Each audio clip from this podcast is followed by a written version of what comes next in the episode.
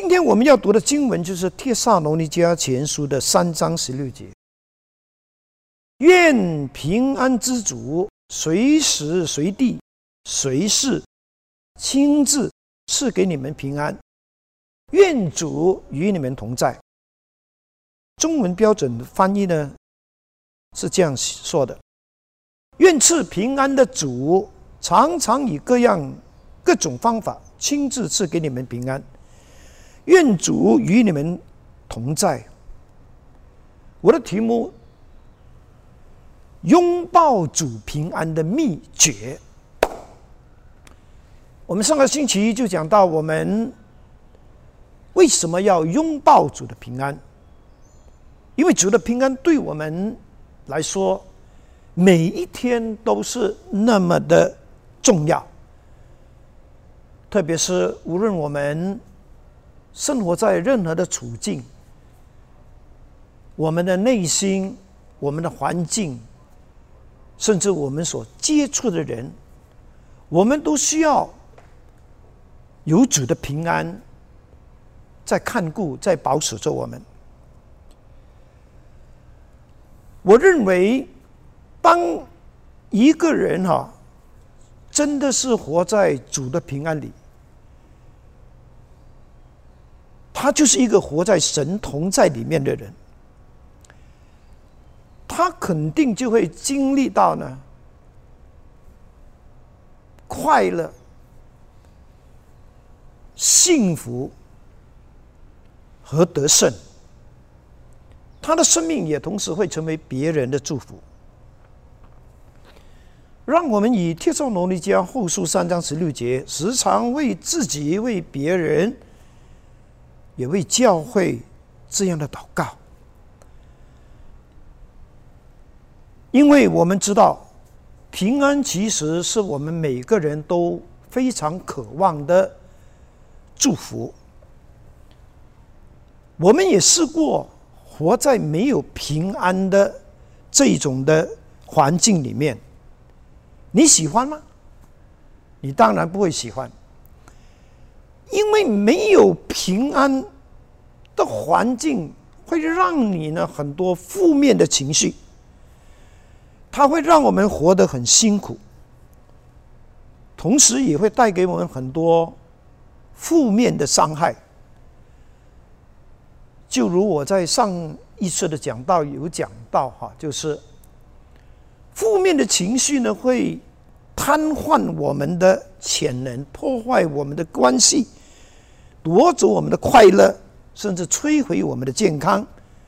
它也会影响我们的灵命，它会让我们的人生过得很痛苦。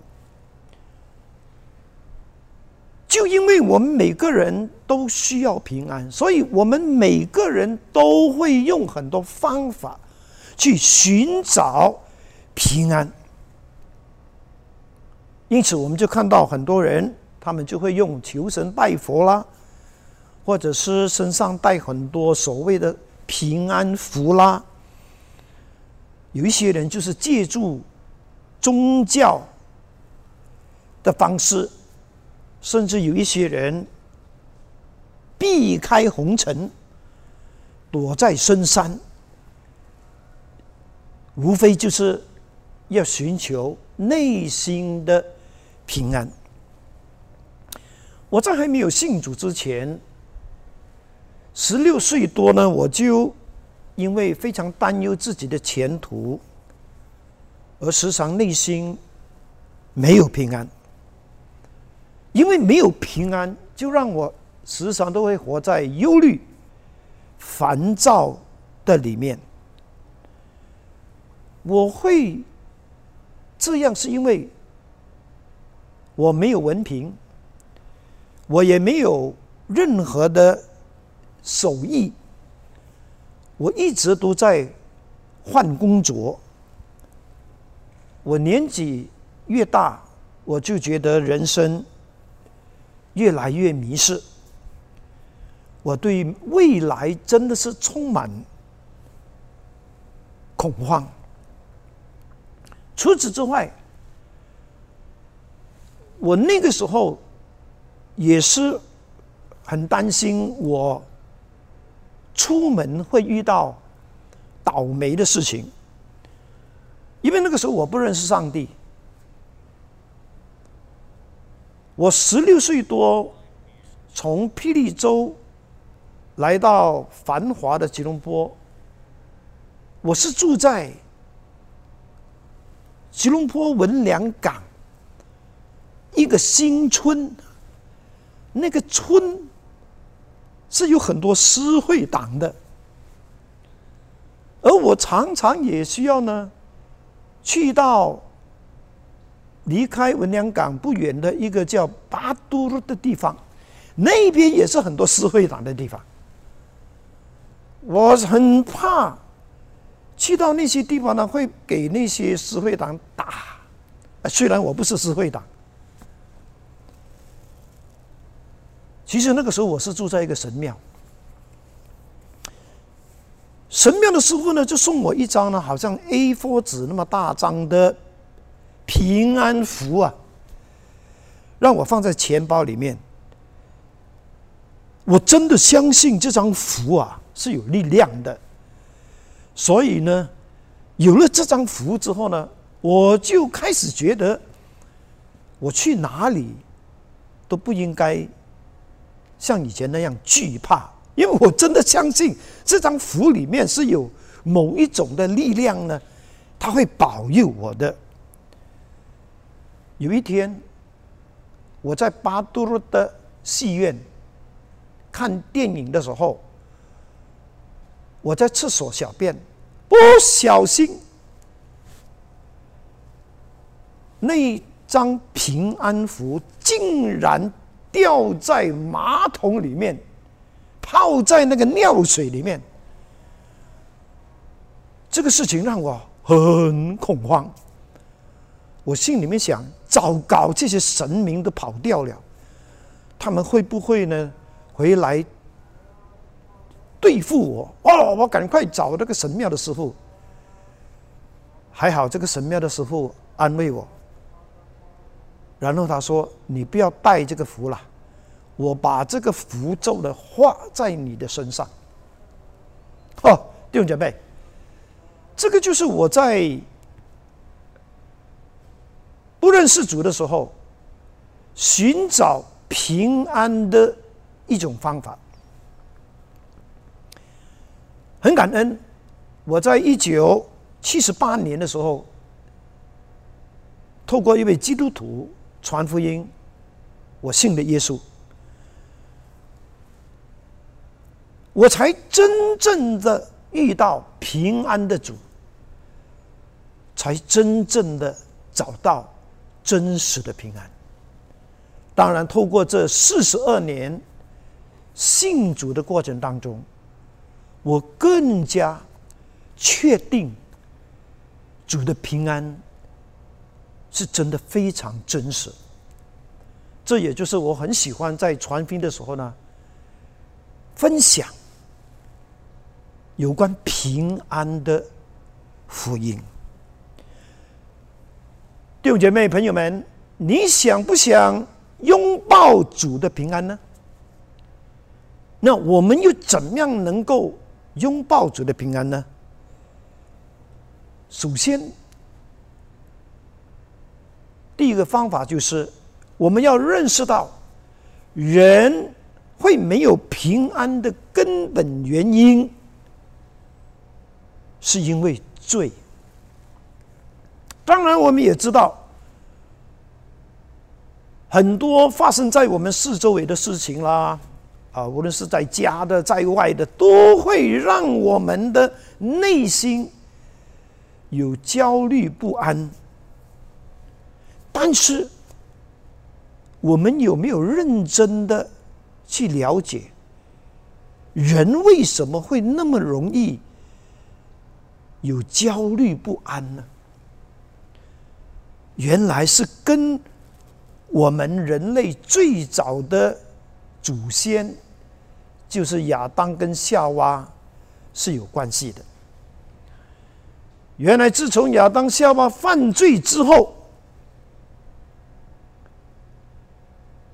他带给全人类带给你跟我的最明显的后果，就是从此之后，我们人的内心就开始有焦虑不安的问题。其实亚当夏娃在他们还没犯罪之前，他们是每一天都活在神的同在里。他们整个的心理状态是完全的充满平安、喜乐和健康。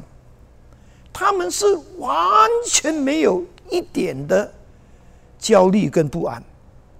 可是。因为他们的犯罪，而导致他们跟创造他们的上帝断绝了关系。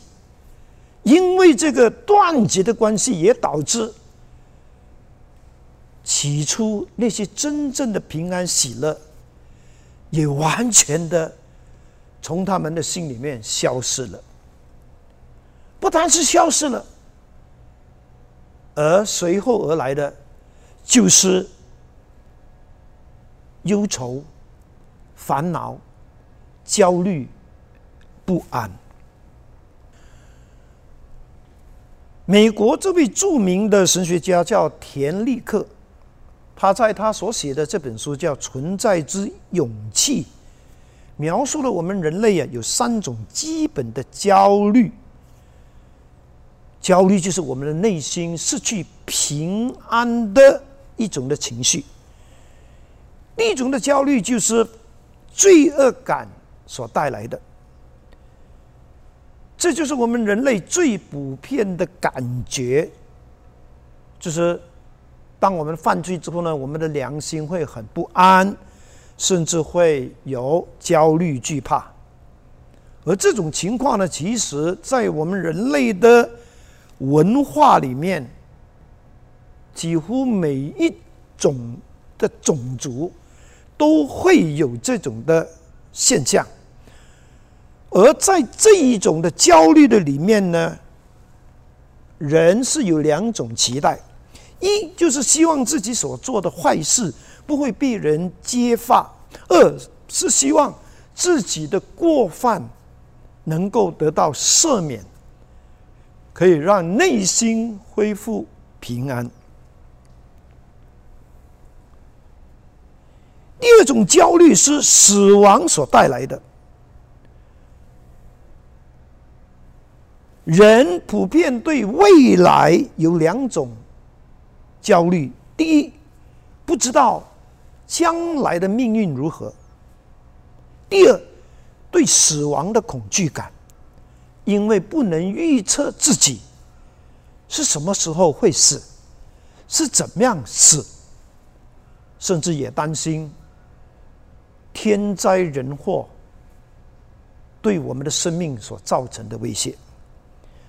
第三种的焦虑叫做无意义感所带来的，这是当我们人啊对人生产生这种空虚感或者是无意义感而带来的焦虑。是的。当一个人的生命如果长期找不到他活着的意义、活着的价值、活着的目标，他就会感觉心灵空虚。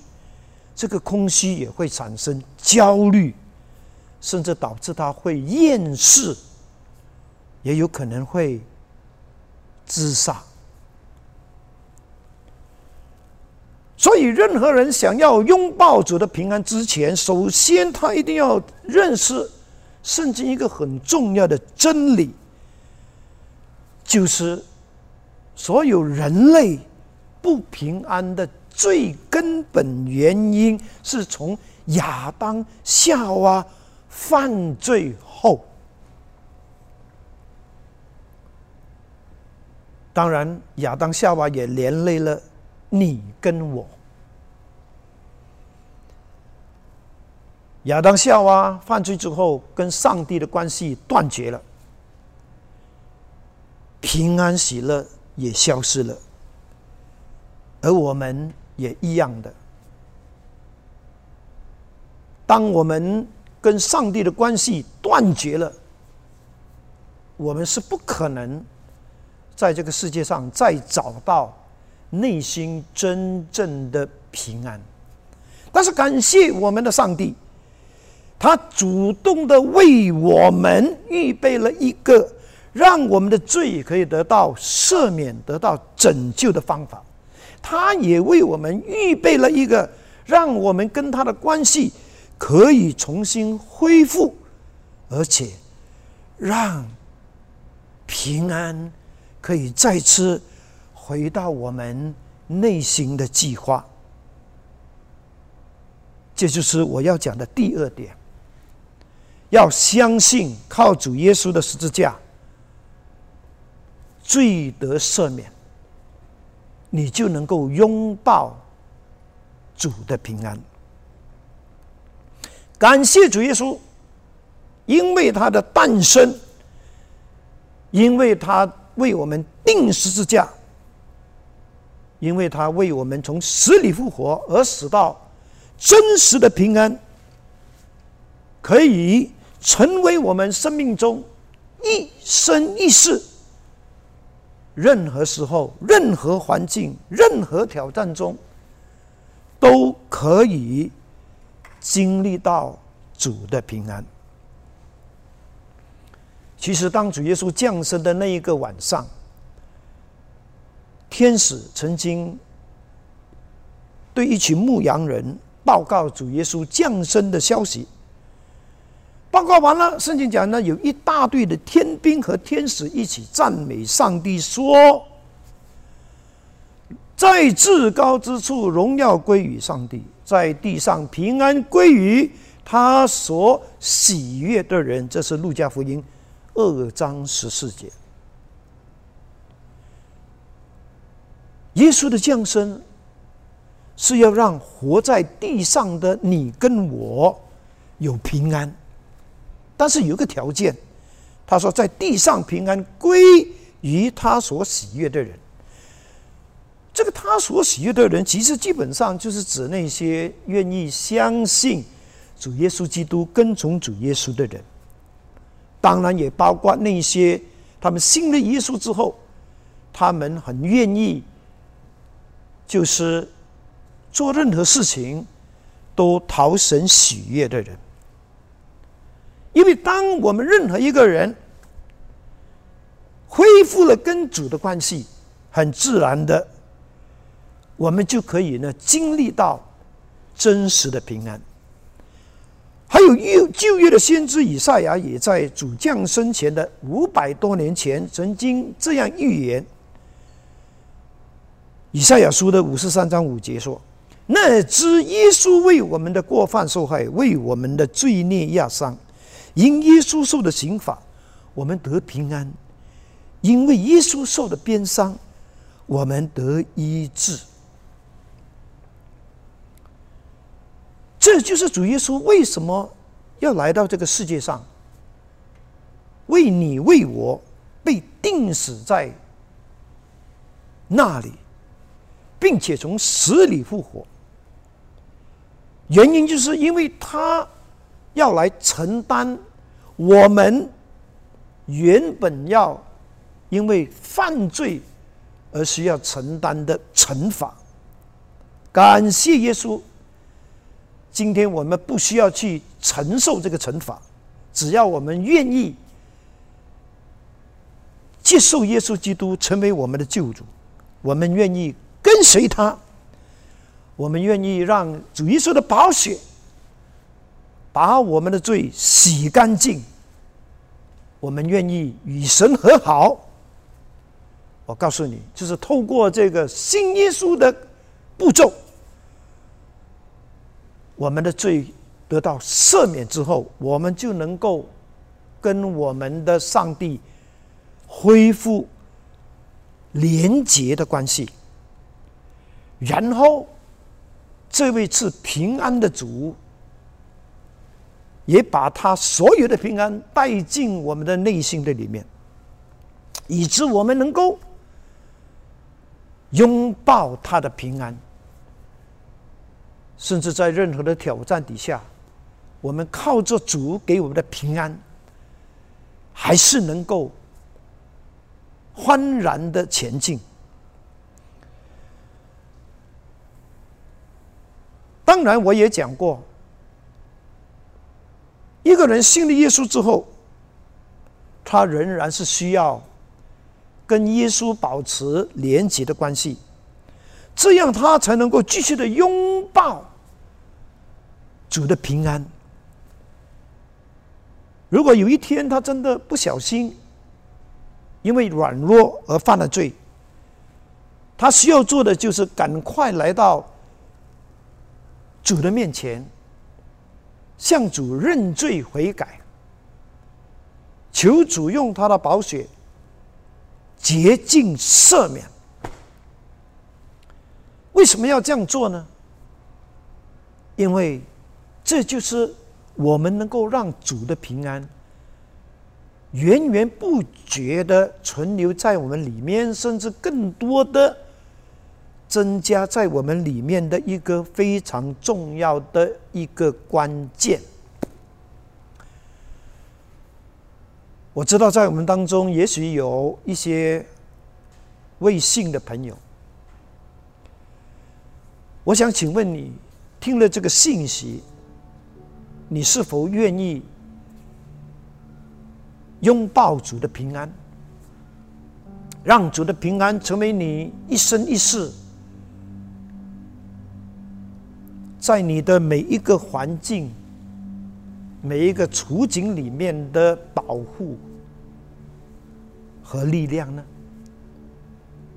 如果你愿意的话，请你跟我做这个接受主耶稣的祷告，就是邀请这边能够赦免你的罪、赐给你平安的主耶稣进到你的生命的里面。成为你的救主，成为你的生命的主。如果你愿意的话，请你现在就照做这个荧幕上的祷告文，跟我一起这样的祷告。天父上帝，谢谢你，因为爱我，差派主耶稣为我的罪死在十字架上，并且从死里复活。我承认我是一个罪人，并愿意接受主耶稣基督成为我的救主和生命的主。感谢天父赦免了我的罪，并让我得到永恒的生命，成为了神的儿女。我把一生的道路交给你带领。求你帮助我一生跟随你到底，也帮助我明白圣经的真理，而学会祷告，更深的认识你，经历你的奇妙大爱和平安。祷告，奉靠主耶稣基督的名，阿门。恭喜你，你做的这个祷告，你就是基督徒，你就是耶稣的门徒，就是上帝的儿女。但是单单做这个祷告还不够的，因为你还需要更多的去认识这一本圣经里面的信仰真理。所以我鼓励你把你的名字跟电话留在这个脸书的留言处或者是信箱，好让我们牧师传道可以继续的联络你，帮助你继续的在信仰上成长。更多的认识这位赐平安的主耶稣，哈利路亚！拥抱主平安的秘诀，第三就是讲到我们的心思，他需要我们在动荡中仍然坚定的信靠上帝。这是以赛亚书二十六章三到四节。圣经给我们的一个指示，他说：“艰辛依赖你的，你必保守他们十分平安，因为他依靠你。你们当依靠耶和华直到永远，因为耶和华是永久的磐石。另外一个翻译本是说：“你使坚信不疑的人全然平安，因为他们信靠你。要永远信靠耶和华，因为耶和华是永远屹立的磐石。”圣经很清楚的给了我们拥抱主平安的一个秘诀，就是艰辛依赖我们的上帝。艰辛依赖上帝的圣经讲，上帝必保守他十分平安。你有十分的平安吗？可能你会说，牧师，我哪里会有十分？我只有一分，可能两分，因为我最近啊，给这个疫情啊，搞到我啊，一直要为生活啊操心、忙碌啊，我也很烦躁。什么叫十分平安呢？原来十分平安在英文圣经是 perfect peace。完全平安，在希伯来文，它是 shalom shalom，讲了两次 shalom 平安平安，它的意思就是告诉我们，上帝要给我们的平安是双重保证的，是可以来到一个地步呢，是十分完整。十分完全，它是可以让我们的身心灵，我们生命里面的每一个层面，无论是处境，我们做任何事情，去哪里接触任何人，我们都可以经历到这一种十分的平安。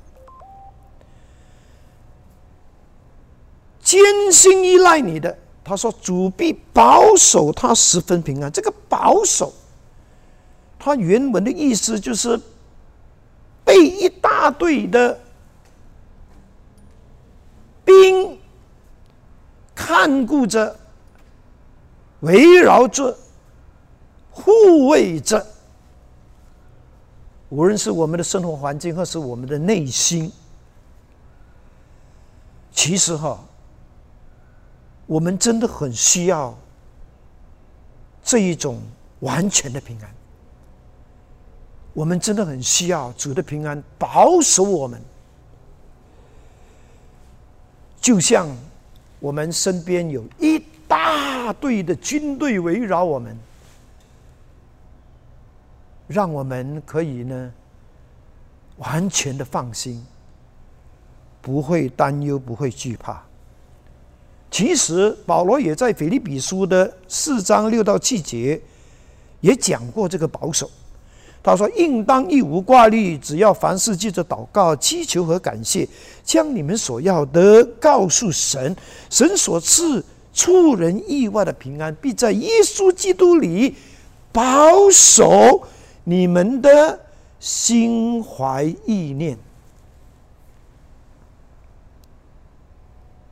我们真的很需要这种被上帝的平安保守的这种的祝福，因为有上帝的平安的保守呢，以致呢，来自环境、来自仇敌的搅扰，就不容易靠近我们的身边。或者是进入我们的内心。当然，艰辛依赖的这个心，它原来的意思是讲思想。英文是说，Whose mind is stated on you？就是那些把他们的心思意念停留在。专注在主你那里的人，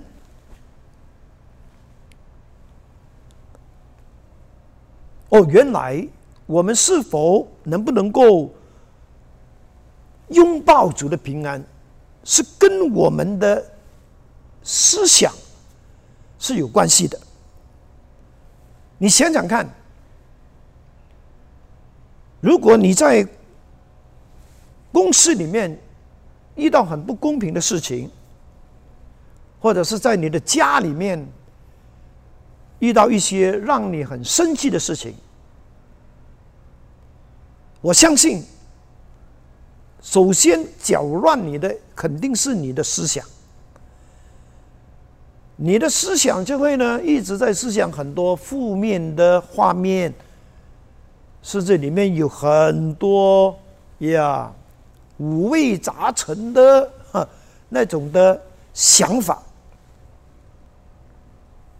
当你的思想被负面的这些的想法摆布的时候，弟兄姐妹。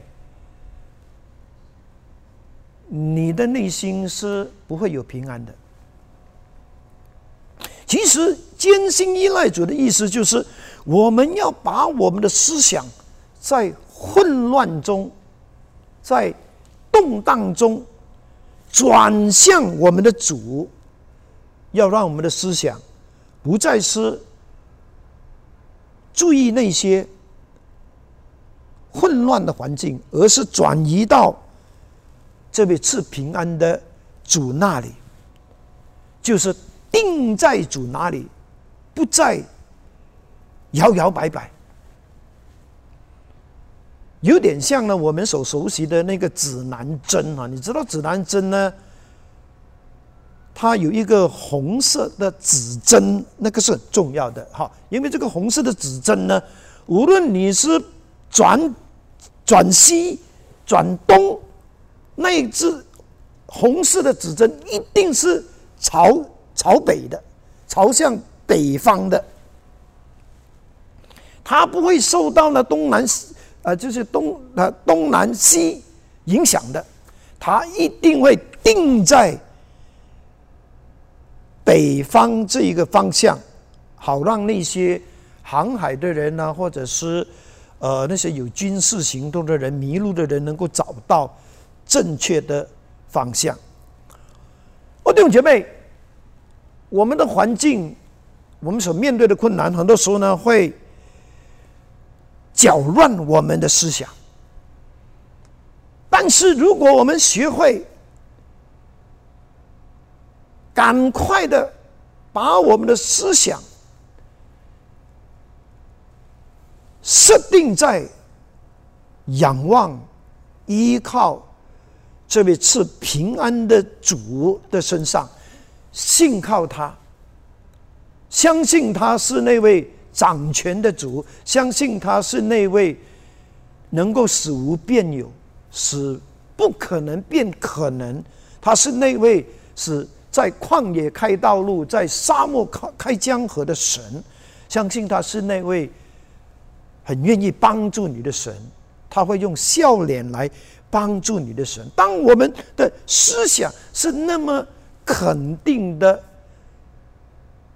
这样想的时候，我告诉你，平安就不会从你的内心消失。所以，求主真的要帮助我们了，特别是当我们在焦虑不安的时候呢，我们要问我们自己：我们到底在想些什么？我们到底是被什么东西摆布？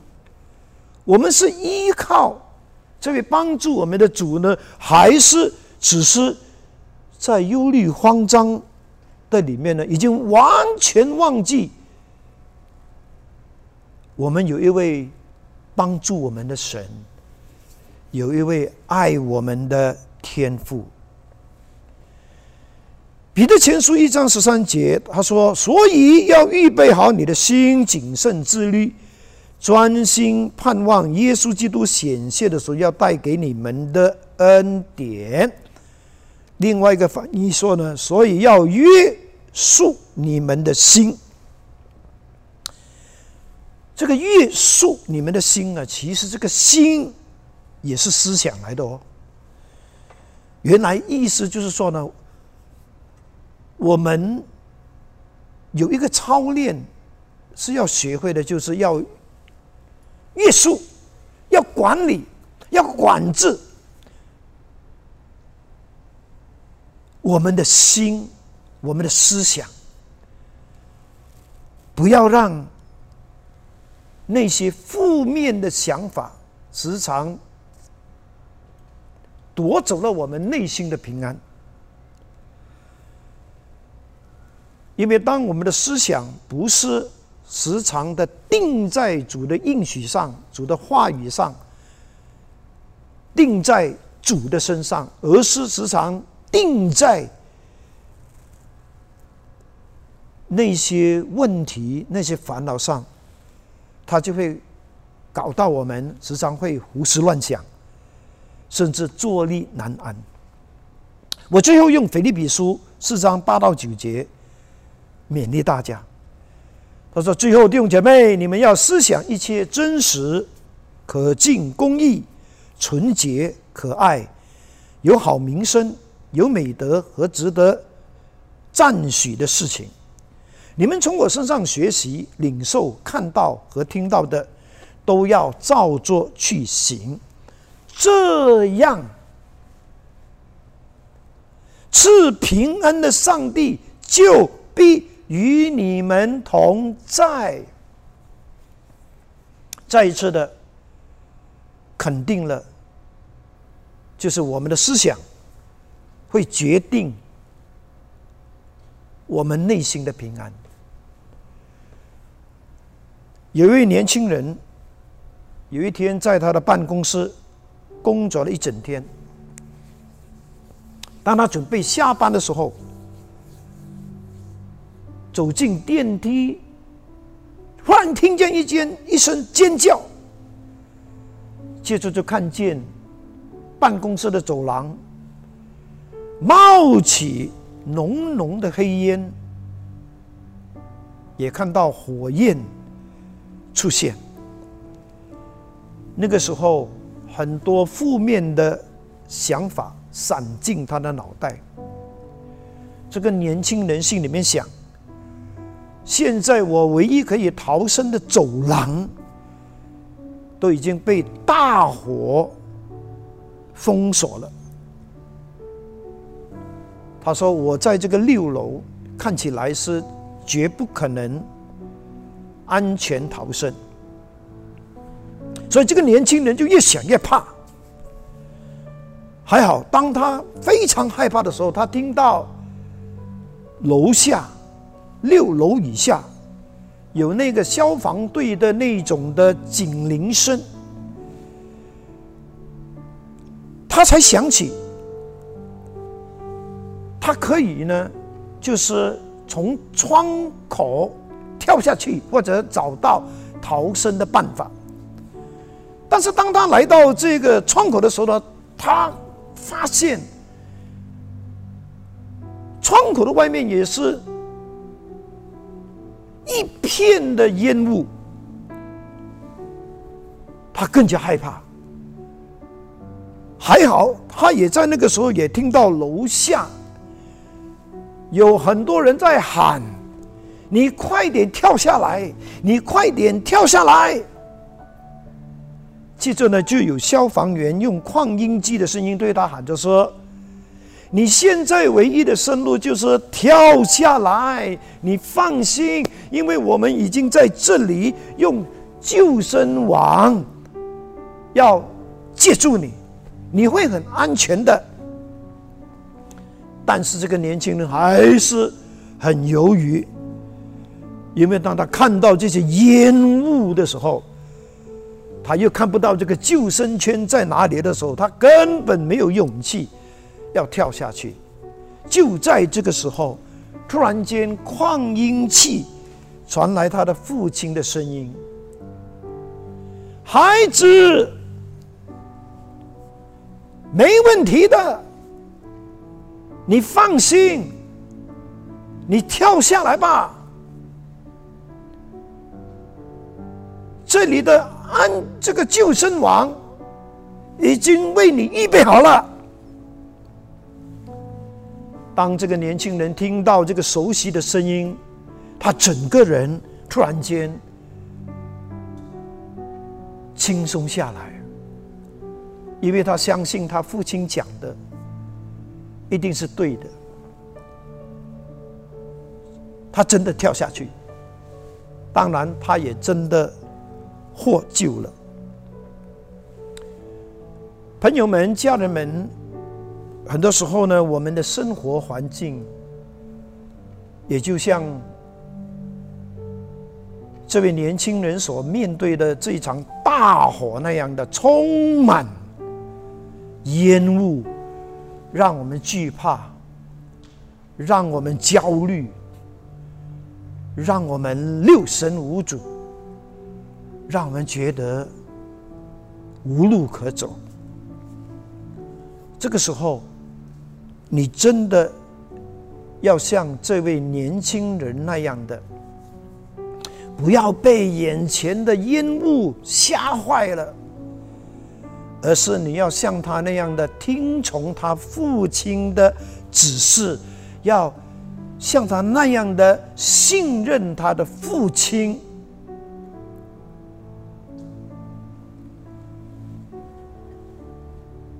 意思是说，在这个充满混乱动荡的环境中，我们真的要学会艰辛信靠我们的神，听从。他的指示，听从他透过牧师的讲道给你的帮助和鼓励，好让我们的内心可以继续的拥抱主的平安。今天你怎么样拥抱主的平安呢？第一，认识人。会没有平安的最根本的原因，就是罪。但是感谢上帝，这个问题，上帝已经为我们预备了一个解决的方法，就是让我们透过相信耶稣基督为我们定十字架的这个救恩，让我们今天。可以因为耶稣基督他的十字架和他所流的宝血，而得到罪的赦免、罪的释放。所以，无论什么时候，当我们不小心软弱、犯罪，或者是做错任何事情，我们都可以来到主的面前。承认我们的过犯，靠着主耶稣宝血来得到罪的赦免、罪的洁净，好让圣灵可以再次的充满我们，好让主的平安可以更多的继续的存留在我们里面，甚至充满在我们里面。当然。要记得，小心你的心思，好好的管理你的思想。在动荡中，你时常要提醒你自己，你时常要在你的心思的里面想到上帝，不要只是想到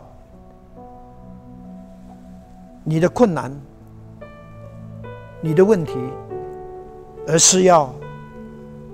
把你的心思更多的投靠这位赐平安的主，也是能够帮助你的神。阿门。我们要做两个祷告，第一个祷告就是求主帮助我们，愿意成为那一个谦卑在他的面前。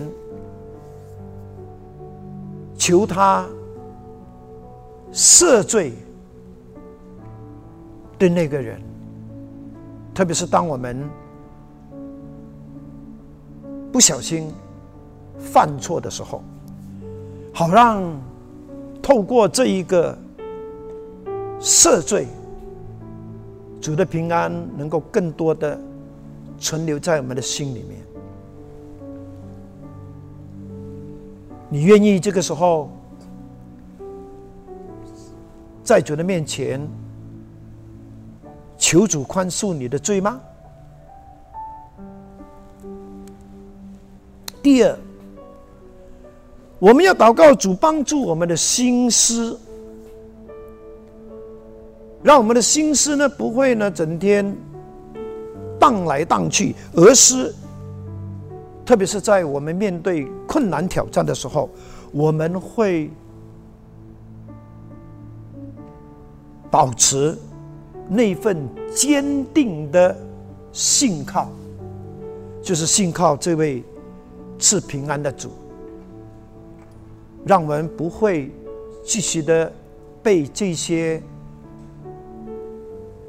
我们所面对的处境挑战，一直让我们非常的沮丧，或者是非常的惧怕，而是我们要在心思的里面，让主的平安掌管。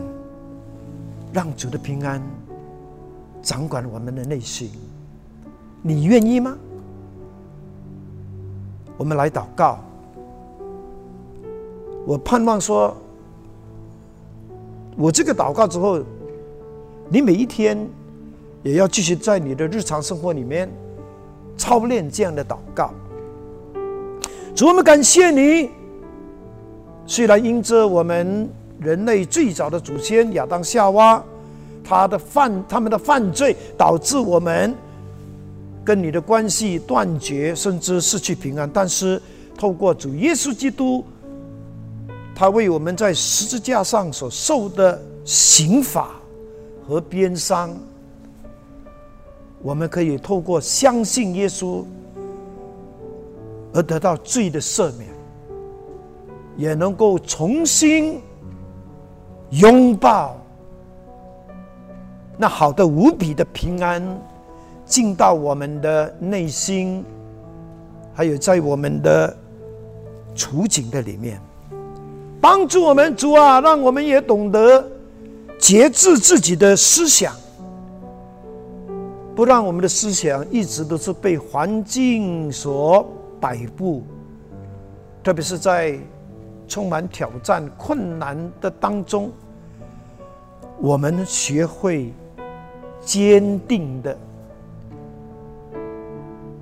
依靠你，让我们的心思更多的定睛定位在主你身上，好让你所赐的平安能够更多、更多、更多的保留在我们里面，甚至。